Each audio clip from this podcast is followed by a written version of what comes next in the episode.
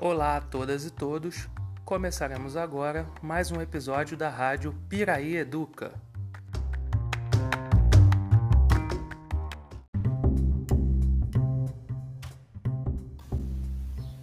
É com imensa alegria que contamos com a participação do músico Emílio Tiago Moreira, formado no Conservatório de Tatuí, São Paulo, em choro, especialista em violão de sete cordas e cursa licenciatura em música no Claretiano, São Paulo. Acompanhe nossas redes sociais, Instagram, Twitter e Facebook da Rádio Piraí Educa e também as redes sociais do Emílio Moreira, o seu último trabalho em 2019 está disponibilizado no Spotify, chama-se Domingo à Tarde, e o episódio de hoje é um pouco mais sobre a história do choro. Então vai lá, Emílio.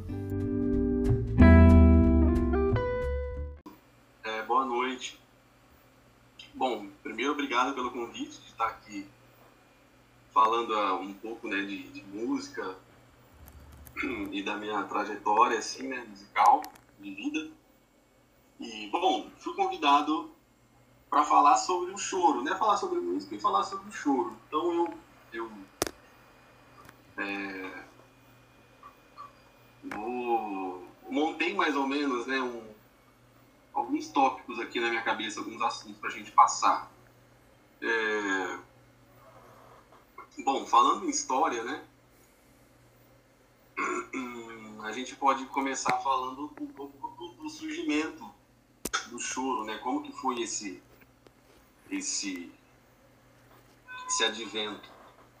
É, tem um capítulo muito, eu sou ruim com datas, mas tem um capítulo muito importante na história do, do Brasil que tem a ver com choro, que foi quando a família real veio de, de, de Portugal, né?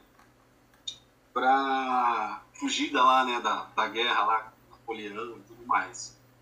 É, os historiadores dizem que esse foi um fato que, como junto, né, vieram várias caravelas e a, uma, a corte toda, né, e que esse fato influenciou muito na, na, na, na formação, né, dessa cultura,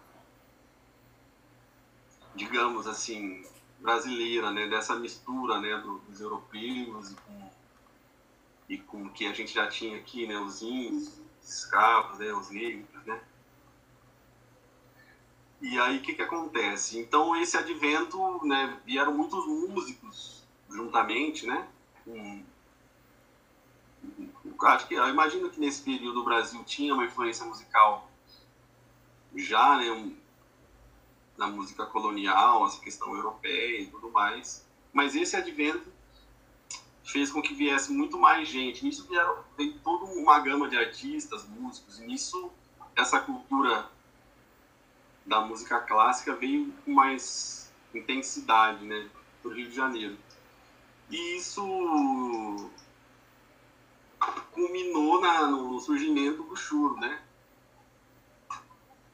que, que veio a, a se começar a apontar surgir como um gênero é, por volta de 1800, na segunda né, metade do século de 1880, por aí.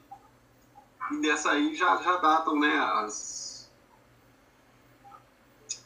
os primeiros compositores e, e onde surgiu né, essa palavra, o choro. Né? E aí, em virtude disso, muitos especialistas dizem que o choro é o primeiro estilo musical genuinamente brasileiro, né?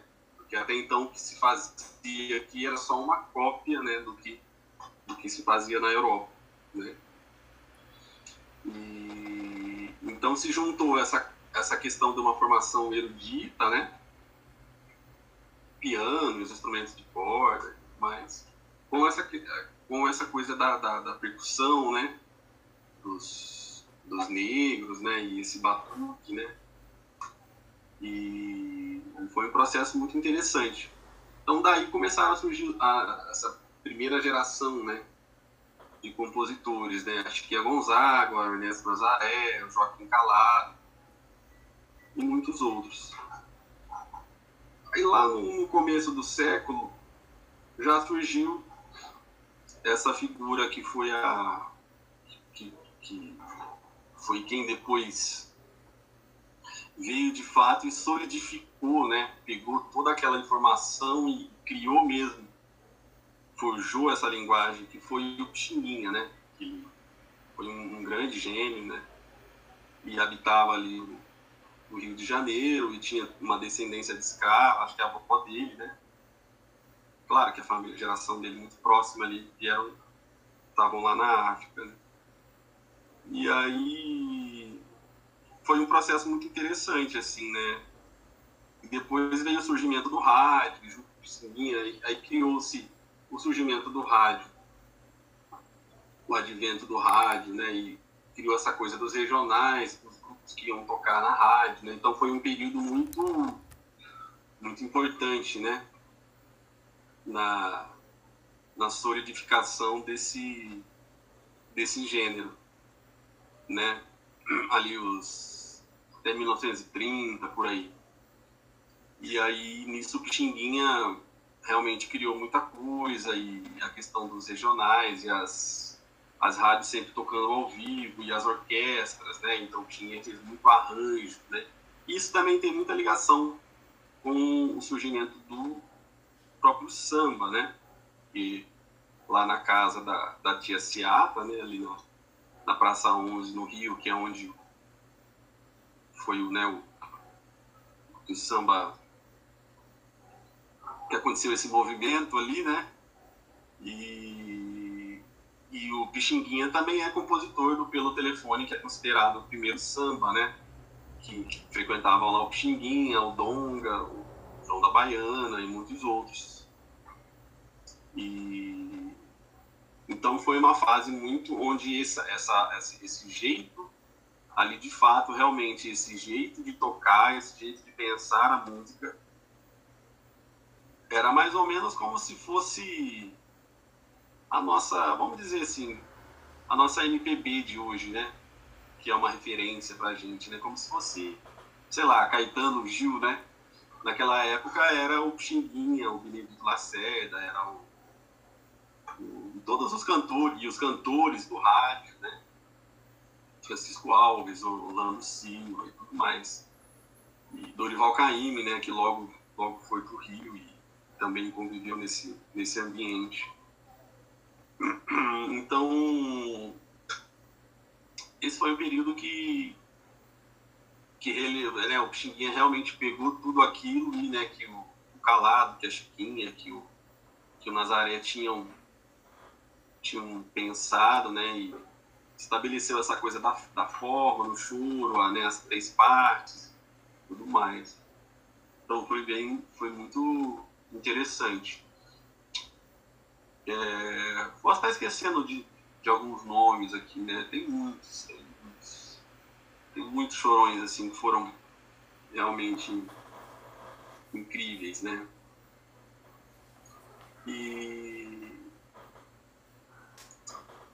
e aí depois, um pouco depois veio o Jacó, né? O Jacó do Bandolim conviveu muito com o Xinguinha também, fizeram coisas juntos e tudo mais. Só que aí depois, com o surgimento da Bossa Nova, né, começou a acontecer um, um né, como é comum né, na música, movimentos de renovação, assim, né? É, e essa coisa da cultura americana e o jazz, né? E, a questão da, da, da, harmonia no choro, e o choro é difícil de tocar, né? E, e aí o choro caiu um pouco no, no, no ostracismo, né? Assim, isso é um fenômeno que que aconteceu, né? E, e tem toda essa uma espécie de uma mágoa assim, né, da galera do choro dessa época o pessoal ficou sem trabalho. Tem até dizem até que o Dino Sete Cortes foi tocar guitarra numa banda de baile, né? Um violonista famoso, Valdir Silva, que é um gênio aí do Rio de Janeiro, uma lenda viva dos Sete Cordas. tocava guitarra também em banda de baile, porque não tinha, acabaram os regionais, não tinha mais onde tocar nas rádios, né? E, e a coisa foi, os programas de rádio ao vivo foram acabando, veio a questão do disco, né? uma intensidade maior, assim, né? E, e aí o choro entrou realmente num período de, de lutar para sobreviver de uma certa maneira. Claro que sempre está acontecendo, né? É... Aí já no final dos anos 70 surgiu uma figura muito muito são ciclos, né? Uma figura muito importante que foi o Rafael Rabelo, que foi um cara que muito novo se apaixonou pelo choro, grudou nesses caras, né?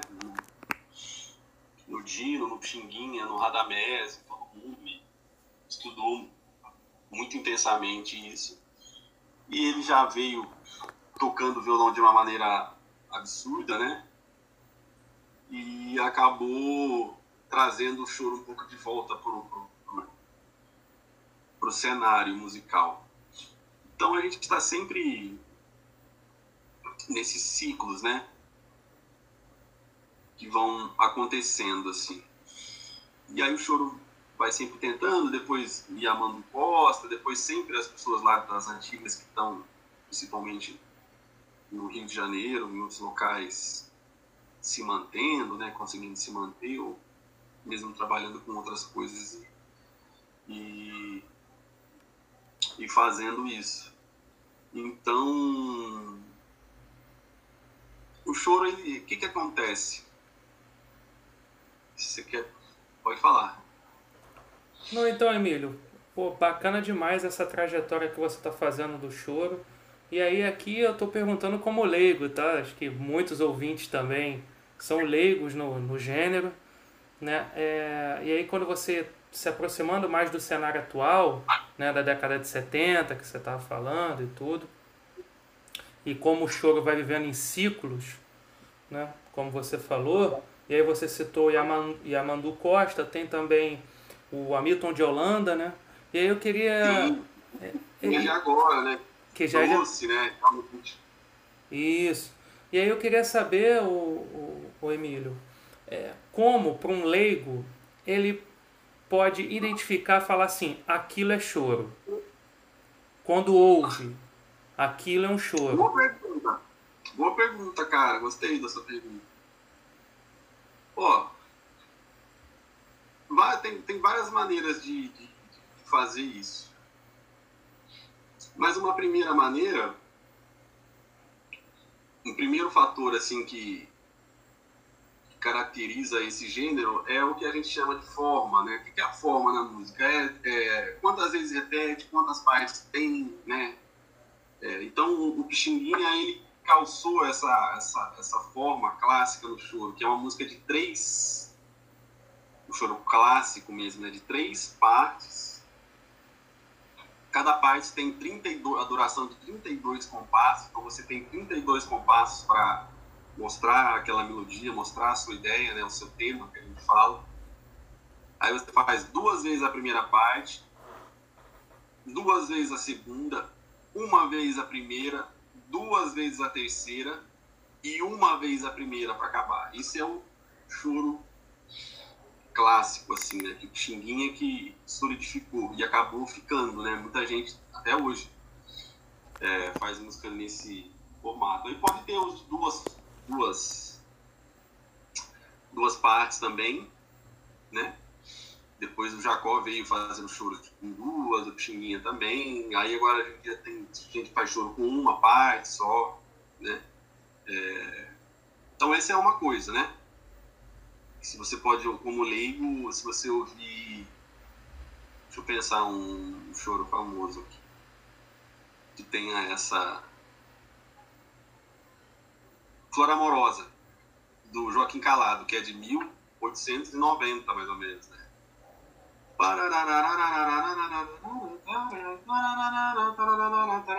Essa é a primeira parte. Segunda parte. É... Daí depois tem a terceira, né? Esse é um exemplo do choro com três partes. A terceira parte que é, que é o que a gente chama que é a formação, que é isso que eu gostei dessa pergunta. O choro ele tem essa é, essa no seu instrumental, né? Criou-se essa essa denominação que a gente chama que é um regional, é um regional de choro, né? Regional da rádio nacional, né? Então o que, que é? Esses grupos, né? Que que se formavam e foi solidificando uma certa formação para esse grupo, que é o que é um pandeiro, um cavaquinho, falar um regional completo, né? Dois violões ou até três, às vezes, e, um instrumento solista, que pode ser a flauta, pode ser o bandolim, pode ser um, um, outro violão, né? Então, e essa é uma coisa que talvez seja a gente mais fácil de identificar, né? para saber se é o choro. Você ouvir os, ah, o instrumental, né? Os instrumentos que estão que ali estão contidos. Acho que se você prestar atenção nessas nessas duas coisas, né? Você já dá para identificar, eu acho, se aquilo é um choro ou não. Mas é aí que tá, porque o que eu ia falar antes é muito isso. Você tem toda essa esse ranço, não, não digo ranço, é uma palavra muito pesada, né? Essa, esse antagonismo, né? Porque o choro, ele, ele é uma música do ponto de vista, embora ela seja uma, ela carregue muito uma dose de, de, um, de um, virtuosismo, né? Notas rápidas, melodias, né? pegar o brasileirinho, é uma coisa muito frenética muitas vezes, né? E... Mas do ponto de vista da, da, da, da harmonia, né? Que interessa muita gente quando começa a aprender a tocar um instrumento,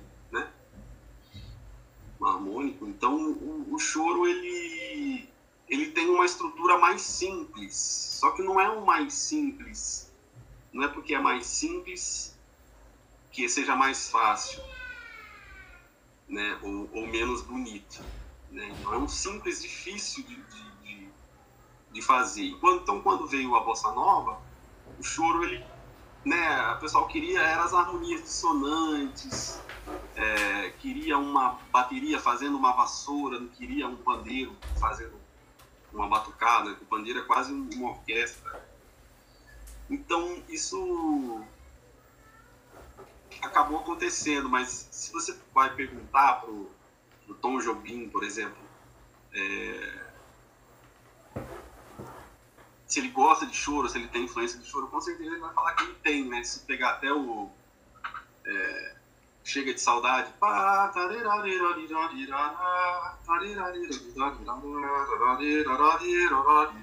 é um, a introdução dessa música é um, é um choro, né? é um trecho, né? Um, uma citação, né? Então não é que o choro nunca mais serviu ou servirá, né? Acabou que esses próprios músicos que encabeçaram outros movimentos tinham uma influência, tem uma influência muito forte de choro também, né? E então ele nunca deixou de estar presente, é uma, só uma questão de uma estética, uma uma linguagem, por exemplo, eu vi muita gente que vi um post de um, de um músico do Rio o, como é que é o nome dele? Pedro Amorim, um grande bandolinista, pesquisador tal, compositor, que ele estava reclamando que, ah, que fazem sempre essa associação do, do, João Gilberto com o jazz, né? Essa coisa de querer a, a, americanizar, né? Em certo sentido. Mas o João Gilberto, ele foi beber lá, no, era nos regionais de choro, ele gostava muito do Garoto, que foi um outro importantíssimo. Ele no próprio repertório dele, né? É esse repertório dos anos 30, 40, do Dorival Caymmi, do, do Geraldo Pereira, né? Ele bebeu dessa fonte. Você escuta o violão dele, você vê. Claro que ele criou uma outra estética, né? Então o choro ele está sempre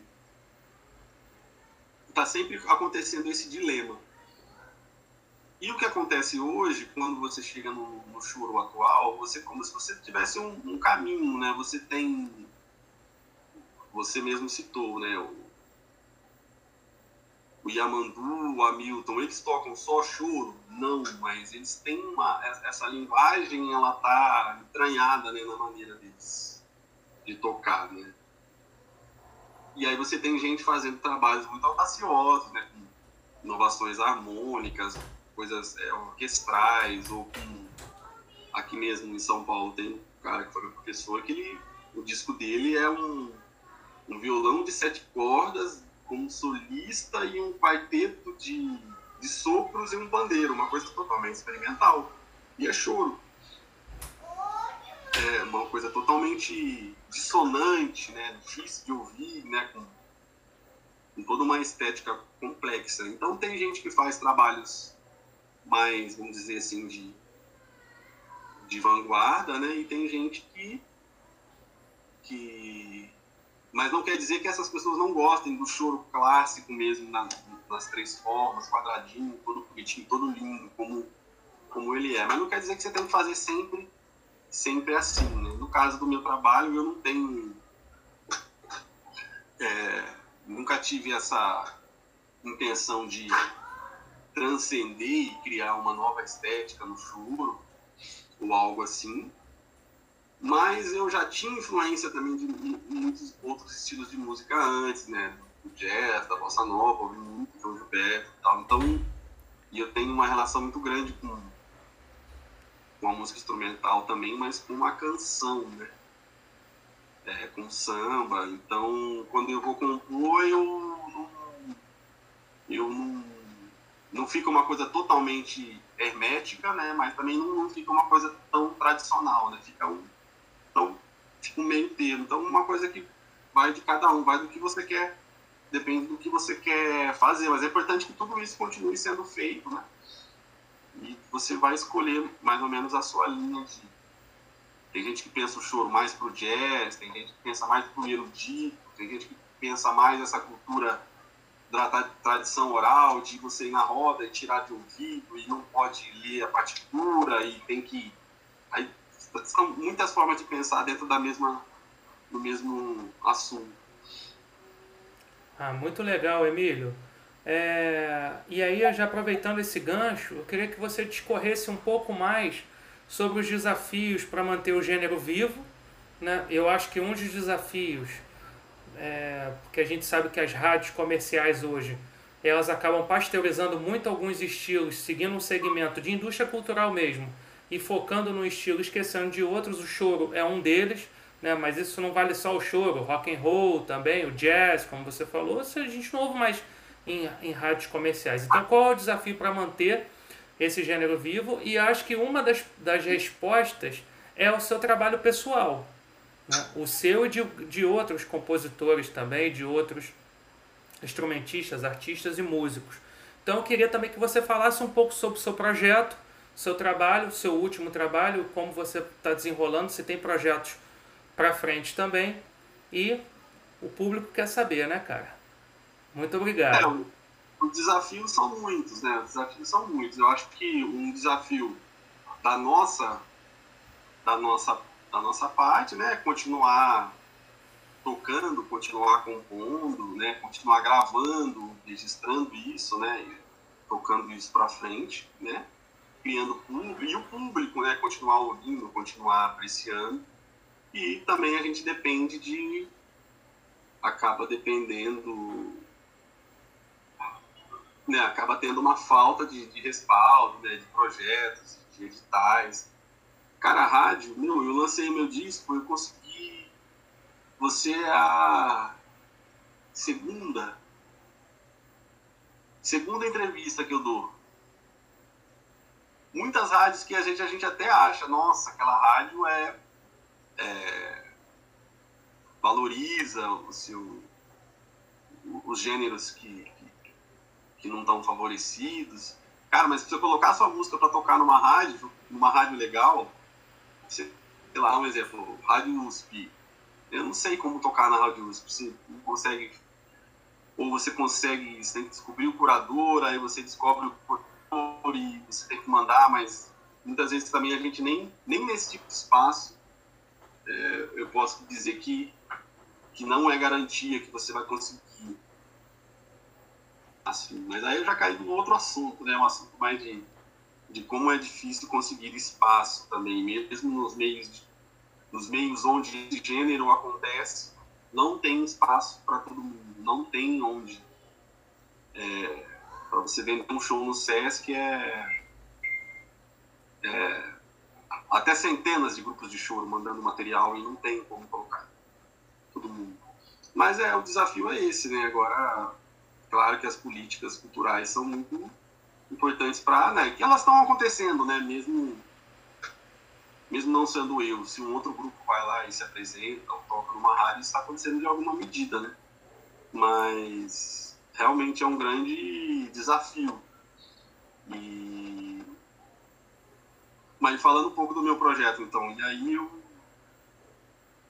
que, que acontece? Quando comecei a... Eu sempre tive um... uma facilidade, assim, no campo da, da composição, né?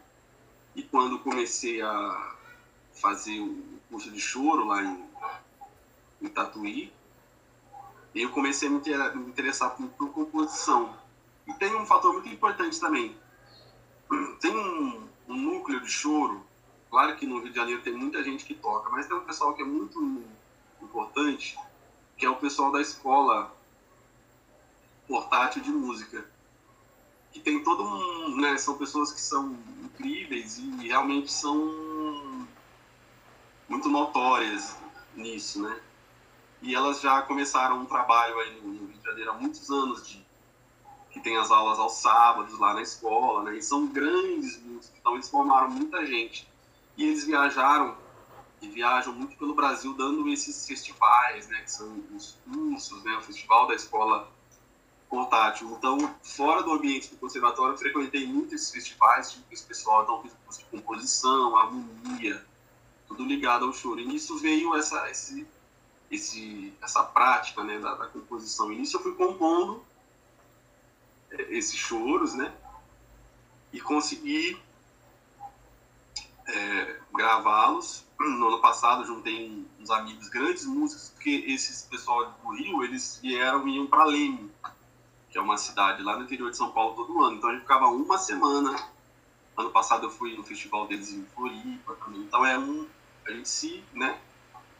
Uma imersão ali no universo do choro, uma semana tocando aula o dia inteiro, roda de choro, choro a noite inteira. Então, isso é uma coisa que me marcou muito, assim, de estar com esses caras, né? Tipo, e aí tem o Maurício Carrilho, a Luciana Rabelo, o Pedro Almurim, é, Jaime Vignoli, Pedro Paes, assim, o pessoal que eles realmente vestem essa bandeira e são grandes instrumentistas. Então eu passei muito por eles, assim, desse não numa relação pessoal, mas fazendo esses, esses cursos, né? Então isso me ajudou. Então isso culminou nesse, também nesse projeto. E aí também, tentando editais, projetos, patrocínio, nunca deu certo, até que eu fiz uma vaquinha naquele site Vaquinha e consegui arrecadar 6 mil reais, foi suficiente para fazer essa produção. E aí foi um momento muito legal. E esses músicos também, todos que gravaram comigo, tem essa mesma formação do conservatório, com esse pessoal do Rio, dos cursos e tal. Então foi bem bacana. E aí foi produzido por um, grande violonista que chama chamado Guilherme Girardi. E, e aí foi, foi um processo muito interessante. E aí eu estava né, nesse processo de procurar espaços para me apresentar agora o show desse disco. Estava com no SESC, né, tudo mais, marcado, e aí veio o coronavírus e tudo se dissolveu. e aí vamos ver o que, que vai dar. E aí, mas foi um trabalho bem interessante. Agora eu já estou com, com material, estou trabalhando num próximo, mas eu pensei em fazer um próximo só só de violão, né? Só com música de violão. Violão solo, que a gente diz, né? Então, esse meu interesse pela composição é, é, é constante, né? Então eu gosto muito de, também não tem por que você ficar indo lá, né? Tocar as mesmas músicas sempre. Claro, claro que elas são incríveis, né? Mas a composição te leva, né? Para um, outro, um outro lugar. E aí foi mais ou menos isso, sobre o meu disco. E aí ele foi gravado em Campinas, produzido por esse meu grande amigo Guilherme, contou com Paulinho Leme no piano, Keila no pandeiro, Thiago no cavaquinho e eu no, no violão. Gravamos e foi muito, muito bacana. E agora eu já estou partindo para o próximo. Bacana, bacana demais, Emílio. É, então eu vou pedir, Emílio, para você fazer suas considerações finais. É, mas antes disso, eu quero te agradecer, que foi uma entrevista muito, muito legal, um bate-papo muito legal. Certamente vai render um conteúdo muito bom para a nossa rádio. Né? Desejo sucesso para você, para os seus projetos. E... Poxa, obrigado. Eu agradeço muito o convite é, de poder falar assim, né, um pouco, pouco do choro e falar um pouco, um pouco de mim, né? Acho que é uma via de mão dupla, né? A gente precisa do espaço e vocês precisam das pessoas, né, para poder fazer. Então, achei muito legal a iniciativa. Não, e assim que a gente é, finalizar, a gente vai levar isso para as redes sociais também, as nossas redes sociais. E eu peço para os ouvintes é, seguir as nossas redes sociais, né, que é o Facebook, o Instagram e o Twitter. Vai estar divulgado também o material do Emílio lá. Né? E é isso. Se você quiser terminar é, dando um agradecimento, falando é, com alguém, fica à vontade, Emílio. O espaço é seu e a gente encerra por aqui esse bate-papo maravilhoso, cara. Poxa, obrigado, cara. Eu, tô... eu gosto de falar. Espero que eu tenha sido, não tenha sido muito prolixo. E... Mas eu queria agradecer muito. Então, para quem né, tiver interesse, é, só me seguir nas redes sociais, Emílio Moreira. Lá no meu no YouTube tem o meu canal, né, Emílio Moreira, e aí tem lá o meu disco na íntegra, mas tem Spotify também, Deezer, iTunes, né, tá em todas as as plataformas musicais. Então lá no meu canal você vai ver um pouco de, de tudo assim que, que eu já fiz também, né? Tem uma experiência como produção, ano, acho que em 2016 produzi um disco de um, de um... Porque eu não falei isso também, né? Mas eu... A gente está falando de choro, mas eu toco muito samba, né? Então lá nesse nesses ambientes que eu vim convivendo. Então foram anos de rodas e rodas de samba, coletivos e, e pesquisas e, e, gravações. Aí produzi um disco desse artista lá de Piracicaba que ganhou entre os melhores discos de 2016. Eu produzi fiz todos os arranjos, direção musical, um trabalho que eu gosto de fazer também. Agora eu estou trabalhando para chegar até um, quem sabe um home studio aí onde eu possa fazer esses arranjos, essas produções até a distância, né? Como um trabalho enviar para as pessoas, né? Então me segue lá, me acompanha lá, me chama para trocar uma ideia aí, quem quiser tirar mais alguma dúvida, estou à disposição. Obrigado, Emílio. E esse foi mais um episódio da Rádio Piraí Educa. Obrigado, gente. Boa noite a todas e todos.